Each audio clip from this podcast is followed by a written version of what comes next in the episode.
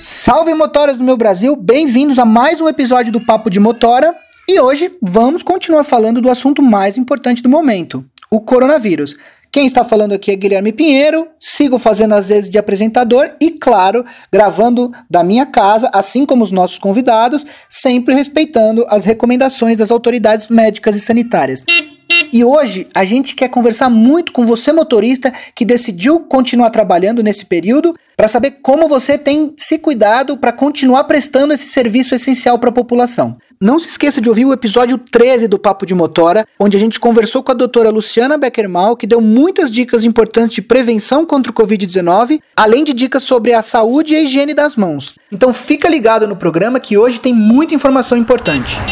Fake news. Como você, motora, tem se informado? Para o papo de hoje, nós trouxemos o Pedro Henrique Oliveira, gerente de comunicação da 99, e a gente vai conversar com ele um pouco a respeito de um aspecto que pode ser muito perigoso durante essa pandemia, que é o da informação, da segurança da informação que você está recebendo e repassando, né? Então, antes de mais nada, muito obrigado, viu, Pedro, por topar participar do podcast com a gente. Imagina, Guilherme, obrigado você pelo convite. Que bom que a gente pode estar conversando aqui com os nossos motoristas parceiros de todo o Brasil num canal tão importante que é o Papo de Motora, né? É verdade. Para a gente começar, o que, que a 99 tem feito pelos motoristas, pelos passageiros e pelas sociedades nas últimas semanas? Olha, Guilherme, o pessoal está acompanhando aí, pode saber um pouco mais. A preocupação grande da 99 sempre foi ajudar a melhorar a mobilidade urbana. Por isso que ela surgiu. Só que nesses tempos de pandemia, óbvio que a empresa não podia se furtar, não podia deixar de contribuir com todo esse processo que está sendo feito contra a pandemia e para a gente conseguir frear e parar essa doença aqui no nosso país, não é verdade?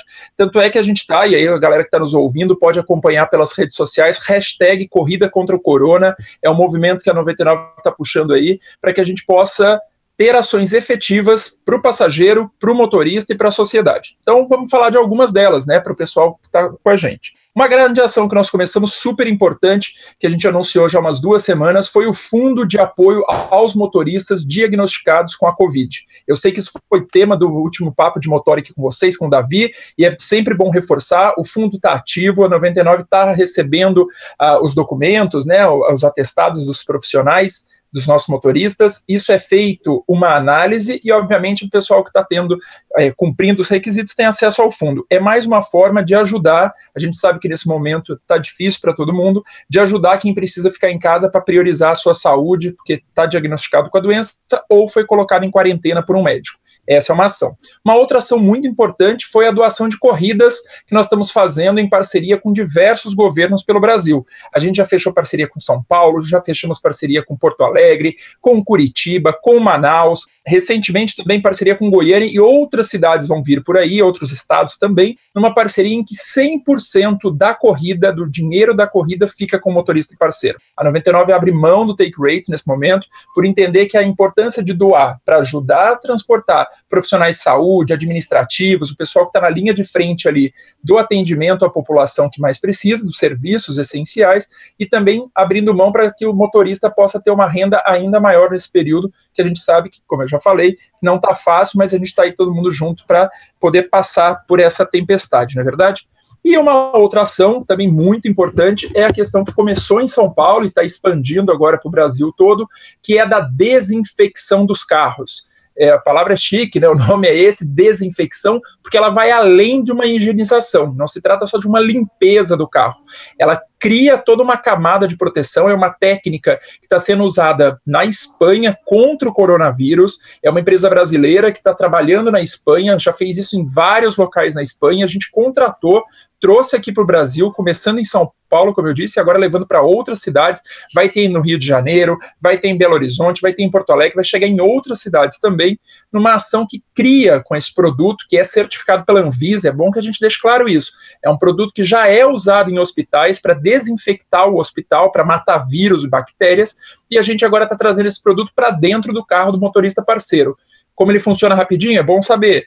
Ele cria uma explosão, vamos chamar assim, uma névoa de nanopartículas que é menor do que o vírus, que vai impregnar o carro do motorista, criar toda uma película de proteção ali dentro, que o vírus, em contato com essa partícula, ele estoura, porque ele, ele fica envolvido né, numa capinha de gordura, digamos assim, ele estoura e acaba morrendo naquele contato, porque ele não sobrevive fora daquela proteção que ele tem. Super eficaz, dura até 72 horas, Vale lembrar, é só essa medida basta para a gente acabar e controlar com o coronavírus? Claro que não. Motorista, continue aí, higienizando as mãos, pedindo para o passageiro sentar no banco de trás, circulando sempre que possível com o vidro aberto, que ajuda a arejar o ambiente. Mas essa é mais uma camada de proteção que a 99 coloca à disposição aí dos motoristas parceiros, numa tentativa de garantir corridas cada vez mais seguras para ele e para os passageiros, e também com isso a gente buscar gerar uma renda maior, fazendo com que as pessoas que ainda precisam sair, estão saindo nos serviços essenciais, continuem chamando os nossos parceiros do POP para rodar pela cidade com segurança. Aliás, sobre essa ação de biodesinfecção que o Pedro falou agora, a gente tem o áudio de uma motorista que já participou e vai contar para a gente como é que funciona. Aqui é a Luísa, motorista parceira da 99, e quero agradecer a iniciativa da 99 em relação à desinfecção dos carros. Eu estou trabalhando nesse período difícil aqui em São Paulo, de quarentena, e por esse motivo ficamos mais vulneráveis e inseguros na rua. Porém, a 99 veio com essa novidade. Foi muito fácil e prático o agendamento. Enviaram no aplicativo o cadastro. Chegando ao local, por estar agendada, fui atendida e posicionada para o processo. Demorou uns 15, 20 minutos, já havia feito e saí para trabalhar. Não teve cheiro residual no carro, os passageiros gostaram, pois colei um adesivo que o carro fez esse procedimento e a cada três dias posso retornar e refazer o processo. O atendimento da empresa contratada é bem acolhedora e orientaram todo o processo e para a gente também falar para o passageiro como é que é essa novidade, tá? Então, gostei muito e eu queria que quem puder ir fazer porque vale muito a pena. Pedro, conta pra gente, o Davi anunciou essa ação semana passada aqui no programa. Quantos motoristas já passaram por lá? Quantos motoristas conseguem atender por dia? Como que funciona? Olha, esse programa começou, essa ação, né? Começou na sexta-feira, dia 27, aqui em São Paulo. Nós vamos expandir para outras cidades, mas só aqui em São Paulo já foram mais de 500 motoristas que fizeram a biodesinfecção. Com relação às corridas, que a gente comentou agora há pouco, nós estamos doando, na soma do que já foi doado até agora, nós já chegamos a mais de 100 mil corridas doadas. E essas negociações, as parcerias com os governos continuam para a gente doar cada vez mais. O fundo total para doar a corrida é mais de 4 milhões de reais que a 99 vai colocar na rua, na mão do motorista, por meio dessa ação de doação. Que legal, Pedro. É muito legal é, ouvir o que a 99 está fazendo, coisas que a gente ouviu no último programa e agora já estão funcionando, né? Mas agora eu queria entrar num assunto que é muito importante, que é justamente a questão da segurança das informações que a gente recebe nessa época. Com tanta informação circulando por aí, pessoas é, falando coisas diferentes. É, então, a primeira coisa, antes da gente entrar de fato no assunto, eu queria perguntar para você o que, que para você é fake news e por que, que a gente escuta tanto falar disso hoje em dia? Olha, Guilherme, fake news é um termo que, né, que vem dos Estados Unidos, americano, quer dizer o quê? Que é notícia falsa. E por que, a gente ouve tanto falar disso? Porque as pessoas viraram consumidores cada vez mais de informação, de notícia e pelos diversos canais. Né, não só pela mídia tradicional que a gente conhece, que é o rádio, a TV, o jornal, mas principalmente pela internet, seja no Facebook e essencialmente nos grupos de WhatsApp. Todo mundo que está nos ouvindo certamente tem um grupo de WhatsApp, participa de um e já recebeu aquele bom dia, boa tarde, boa noite, correntes, mensagens e tal. É super importante para a gente socializar, faz parte, tem que ter mesmo grupo.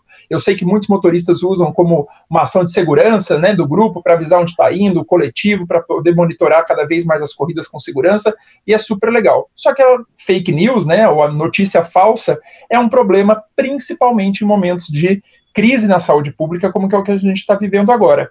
Tem uma frase que a gente usa que diz que na saúde a informação também é um bom remédio. Né? Porque quando você tem uma informação falsa ou uma fake news, seja ela dizendo para você tomar um remédio que não foi testado, seja ela dizendo para você fazer um procedimento porque alguém ouviu dizer que funciona, você está colocando em risco a sua saúde.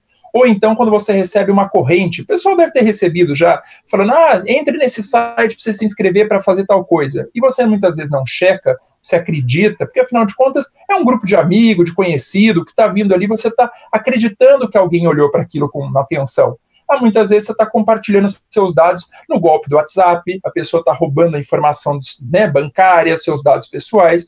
Então é super importante em momentos, sempre na vida, mas principalmente em momentos de crise de saúde, a gente se atentar para que fake news precisa de um remédio contra ela, que é checar o que a gente recebe. Então eu vou emendar com uma pergunta que pode ser, parecer simplista, mas eu acho que é importante a gente ouvir a sua opinião. A internet, então, e as redes sociais não são confiáveis? São, as redes sociais, a internet é também um instrumento, mas tudo, seja rede social ou jornal, para ser confiável tem que ter um processo de checagem. Na vida a gente não checa as coisas que a gente vai fazer. O motorista, quando vai sair, ele olha para o carro, ele não vê como está o nível de gasolina, ele não vê se o pneu está ok, a gente checa para quê? Para ter segurança. Com a informação é a mesma coisa. Qual é a diferença, então, da internet eu estou falando internet, né, dessas ferramentas todas, WhatsApp, Facebook, para um meio tradicional ou para a imprensa principalmente. Porque na imprensa há um processo de checagem.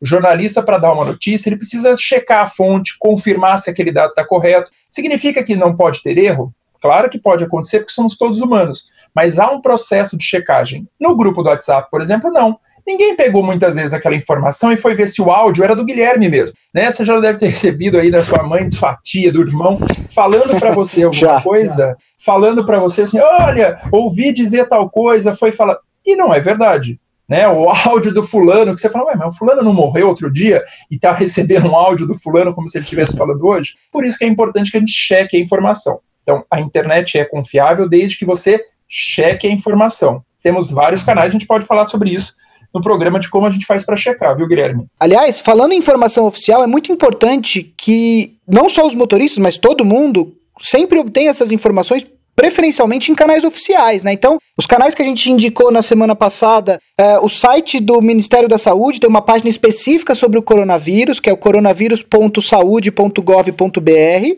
Tem um grupo de Telegram do governo do estado de São Paulo, que, como eu falei na semana passada, ele obviamente passa mais informações sobre o governo daqui, porém, eles desmentem muitas fake news que circulam por aí, então é importante, qualquer pessoa com Telegram pode checar, que é o t.me barra coronavírus, e tem a landing page da própria 99, né, que tem muitas informações tanto sobre prevenção, quanto como agir se você achar que você pode estar contaminado, que é o 99app.com barra coronavírus vírus. Então, falando em canais oficiais, Pedro, já continuando com o nosso papo aqui, qual que é a importância das pessoas estarem ligadas nos canais do OMS e nos órgãos públicos de saúde, do governo e nas informações que eles transmitem? A importância é da pessoa obter uma informação com qualidade. Informação todo mundo pode produzir. A gente, né, falar, a gente brinca, falar todo mundo fala, ali se comunica. O importante é a qualidade dessa informação. Órgãos oficiais, você citou a OMS, que é a Organização Mundial de Saúde, Ministério da Saúde, Governo de São Paulo, da Bahia, de Pernambuco, do Rio, todo mundo está procurando né, trabalhar não só para atuar na ponta, que a gente chama, né, no combate às ações ali na rua, com a saúde, com as equipes, mas também para combater a fake news. E eu acho que é muito importante, Guilherme, e o pessoal que está nos ouvindo, você, motorista, você já está na rua, está lutando para caramba, né, garantindo o seu sustento, não dá para cair em fake news. Porque se você cair em fake news, aumenta o pânico nas pessoas, a desinformação, é o famoso gol contra. Ninguém ganha com isso. Então, os canais oficiais existem justamente para tirar dúvida. Pô, me falaram que pode ter tal coisa. Antes de falar para frente, checa rapidinho, entra ali na internet. Tem o site, como você falou, do governo de São Paulo, tem o site do Ministério da Saúde, tem o pessoal da OMS que traz as informações. E também há outros canais que eu acho que é legal compartilhar aqui, viu, Guilherme, com o pessoal que está nos ouvindo. Por exemplo, boatos.org eu, por exemplo, tenho um site que é boatos.org, não é meu. Eu acompanho esse site, inclusive eles mandam pelo WhatsApp. Todo dia eu recebo a lista de 5 de cinco a 10, depende do dia, fake news que estão rolando no WhatsApp ou nas redes sociais. E eles vão desmentindo um a um, mostrando aonde que está a pegadinha dessa fake news. Tem outros, tem agência pública, tem aos fatos, uma série de agências de checagem que a gente chama, que estão justamente aí na internet para combater a boataria. Então, canal oficial, sempre está na dúvida, olha ali, próprio Ministério da Saúde tem um WhatsApp contra fake news. Recebeu alguma coisa está em dúvida, manda para eles, para o número deles, eles respondem para você e se ajuda a disseminar a informação correta, porque repetindo, para a gente passar logo essa crise, para que a gente possa superar essa situação, a gente precisa ficar seguro, cuidar da nossa saúde, mas também não gerar mais pânico e criar uma situação ainda pior de boataria, de mentira, que não leva a nada e pode até piorar a situação, não é mesmo? É verdade, Pedro. E aí, em cima do que você falou, quer dizer, se a pessoa não checar a informação e passar para frente, ela pode estar tá passando para frente uma informação falsa, a famosa fake news, né? Como que isso pode atrapalhar os esforços do governo e das autoridades no controle dessa pandemia? Vamos pegar um exemplo então para o pessoal tá vendo. Eu recebi, não sei se recebeu, o pessoal recebeu, a seguinte mensagem outro dia. Um médico tal, nunca vem o um nome, quando é um nome muito bizarro, né, para a gente não consegue checar, disse que as pessoas poderiam sair de casa que bastava tomar chá de camomila com limão, que você se protegia contra o coronavírus e podia voltar a trabalhar e tudo mais. Claro que isso é uma mentira. Se fosse tão simples assim, o mundo inteiro não estava passando por essa situação. Mas o que acontece quando chega uma informação dessa? A pessoa acaba acreditando, e aí o pessoal que está ouvindo fala assim: tem gente que acredita nisso? Pior que tem gente que acredita nisso. E aí que está o problema. Porque a pessoa acredita, vai lá e toma um chá de camomila com limão e vai para a rua. Aí ela acaba se contaminando com o vírus. Muitas pessoas são assintomáticas, a gente está ouvindo muito esse termo. E o que é o assintomático?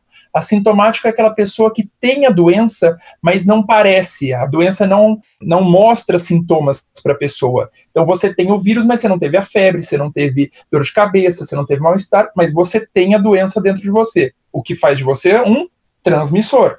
Aí a pessoa vai para a rua, porque ela acreditou na fake news, pega, leva para casa, contamina um, dois, cinco, dez, aí está o problema as autoridades tentando controlar, botando mais equipes, tentando segurar e as pessoas circulando e levando o vírus para mais lugares. Esse é o problema da fake news. Além de criar pânico, ela trabalha contra tudo que a gente está fazendo. Que eu digo a gente, a sociedade, né? Que é todo mundo nessa luta contra o corona, porque faz com que as pessoas joguem contra as ações que estão em andamento. É, acho que um, um pouquinho de senso crítico, essa notícia da, do chá de camomila com limão também recebi. É, um pouquinho de senso crítico nessa hora ajuda bastante, né? Quer dizer, a pessoa recebe a informação dessa e fala, pô, gente, será que o pessoal tá enfrentando esse problema desse tamanho e é só o chá de camomila com limão que resolve, sabe? Acho que não é né, isso. E aí, bom senso, uma... né? Sempre é bom. Exatamente.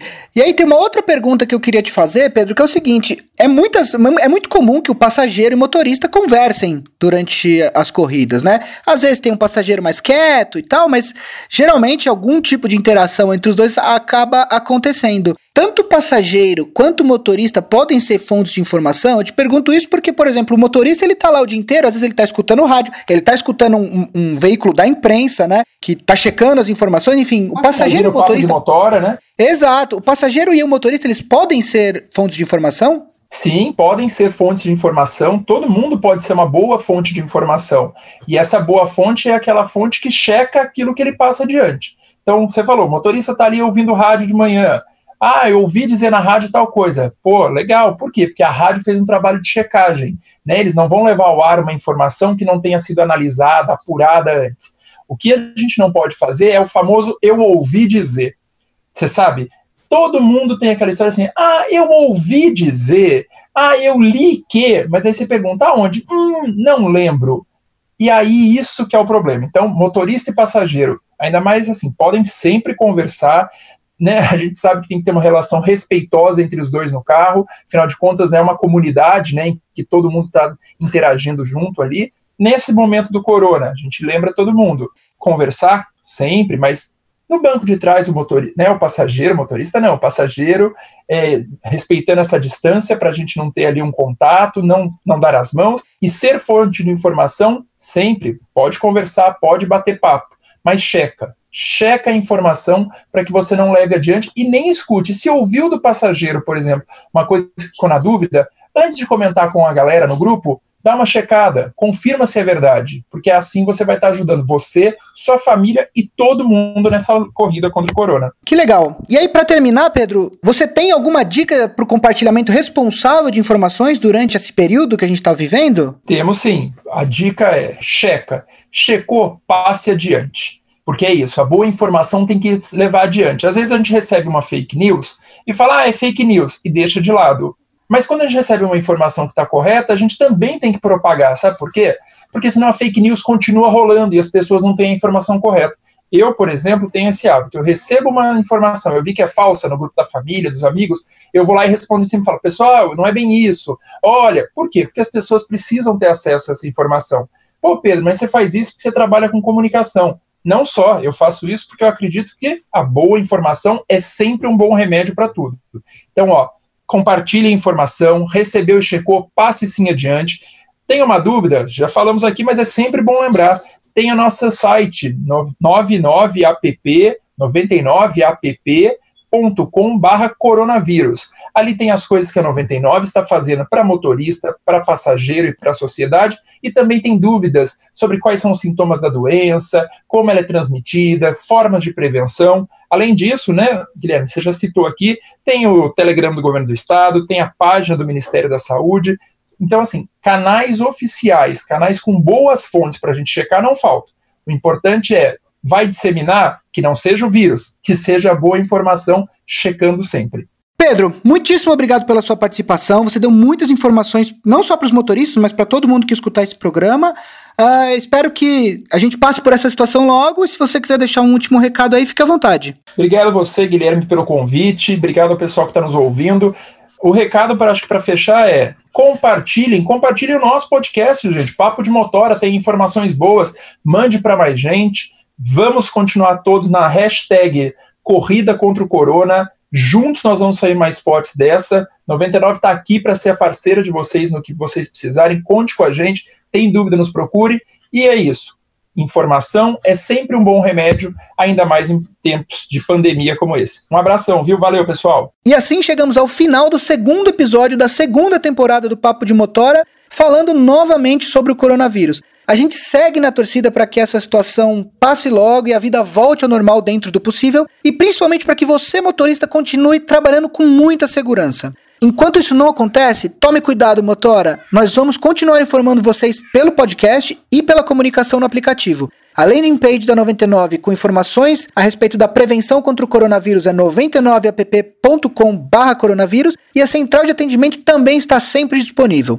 Se você quiser ouvir os episódios passados, incluindo os da primeira temporada, assine o Papo de Motora no seu aplicativo favorito de podcasts. E não se esqueça de compartilhar o papo nos grupos com outros motoristas. Um abraço e até a próxima. 99